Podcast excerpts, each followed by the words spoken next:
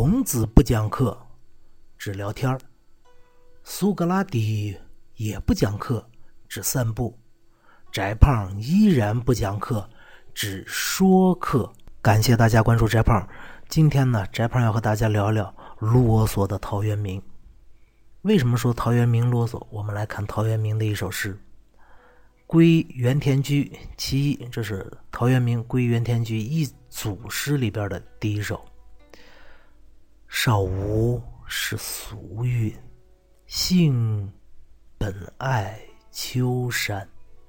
误落尘网中，一去三十年。羁鸟恋旧林，池鱼思故渊。开荒南野际，守拙归园田。方宅十余亩，草屋八九间。榆柳映后檐，桃李罗堂前。暧暧远人村，依依墟里烟。狗吠深巷中，鸡鸣。桑树颠，忽听无尘杂，须是有余弦。酒在樊笼里，复得返自然。这是整首诗。那这首诗写了个什么呢？很简单呀，就像题目一样，归园田嘛，回到田园生活。我们来仔细看一下啊，“少无世俗韵，性本爱丘山”指的是我年轻的时候，我就没有想要到你们处尘世之中这个名利场里、大染缸里，我没有这个格调啊。我的格调是很高雅的啊。我的格调是什么呢？我本性是热爱秋山田园生活的。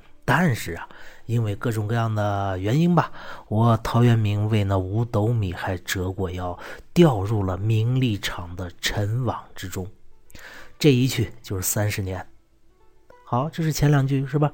各位，实际上在这儿，“少无世俗韵，性本爱丘山”就点明了整首诗的一个情感，无非就是你想回村里过这个 田园生活嘛，就这点事儿。但是接下来。当陶渊明先生说完自己要回田园，说完自己啊，我之前错了，我现在要悔改之后，哎，他并没有直接说我怎么悔改，而是什么呢？他来了俩比喻句，说羁鸟恋旧林，池鱼思故渊。说我就像那笼中的鸟儿，无时无刻不想着回到自己以前的大森林里；我就像那池子里边的小鱼儿，无时无刻不想回到昨日的广袤的深渊之中去。好吧。您来比喻，我也可以勉强说，您形象生动地说明了自己想要回田园的生活，是吗？接下来终于说了一件正事儿，就是我怎么样回田园呢？开荒南野际，收拙归园田。我在我自己家南边开了一片荒地，抱着我这残破的是思想和身体啊，回到我的小小的田园之中生活去了。好。全诗到这儿，实际上就可以完了呀。你前面说了，你的本性是爱秋山，你要回回去是吧？接下来第二句说我之前做错了，第三句来了个比喻句，我错的有多么离谱。最后说你回去，那回去就得了吗？都说了是守拙归园田了吗？和前面这个性本爱秋山，这不是搭边了吗？整个逻辑循环已经完成。但陶渊明先生偏不啊。接下来他有方宅啊、草屋啊、犬吠啊、鸡鸣啊、户庭啊等等等等，来了一大堆。这是在啥？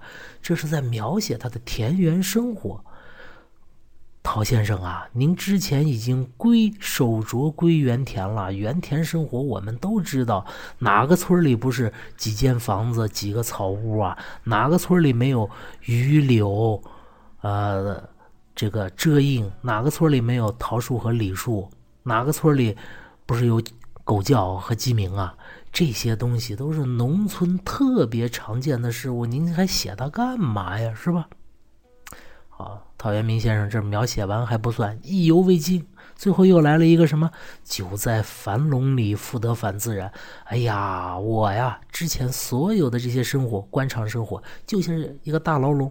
我现在终于再次回到了我热爱的秋山大自然里嘛。所以在这儿呢，最后这句其实又和第一句“少无适所云，性本爱秋山”又来了一个重复嘛，同样的意思，再说一遍。这多啰嗦呀，是吧？如果是一急性子或者一搞科研的科学家，实际上头四句就基本解决这首诗了。你说清楚意思不就得了吗？后边完全是多余。但是这首诗真正好的地方在哪儿呢？哎，奇怪的事情发生了。当我们用一种美的眼光来看的时候，陶渊明先生多说的这两部分。就方宅十余亩，一直到有余闲，和最后久在樊笼里，复得返自然这两部分啊，反而是全诗最美妙的地方。为什么呢？他把方宅草屋、榆柳桃李、人村、这个虚烟、狗吠鸡鸣、户庭虚室这些典型的农村景物，不加任何修饰的往这儿啪啪啪一罗列。是吧？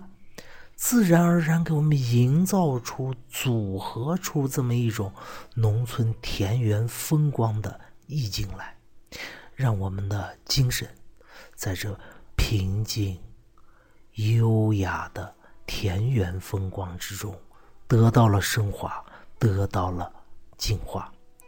最后，我们这些读者都不得不由衷的和陶渊明先生一样，再次发出。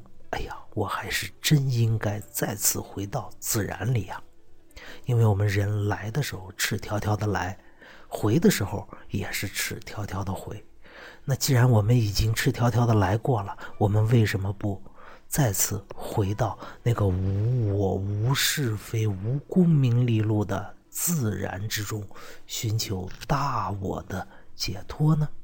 最后，翟胖要说一句：其实所有的大诗人。都是啰嗦的，而正是因为他们的啰嗦，正是因为他们打破常规思维的这种多说的东西，使得他们成为了真正的大诗人，而不是诗匠。好，这就是今天的翟胖说课，再见。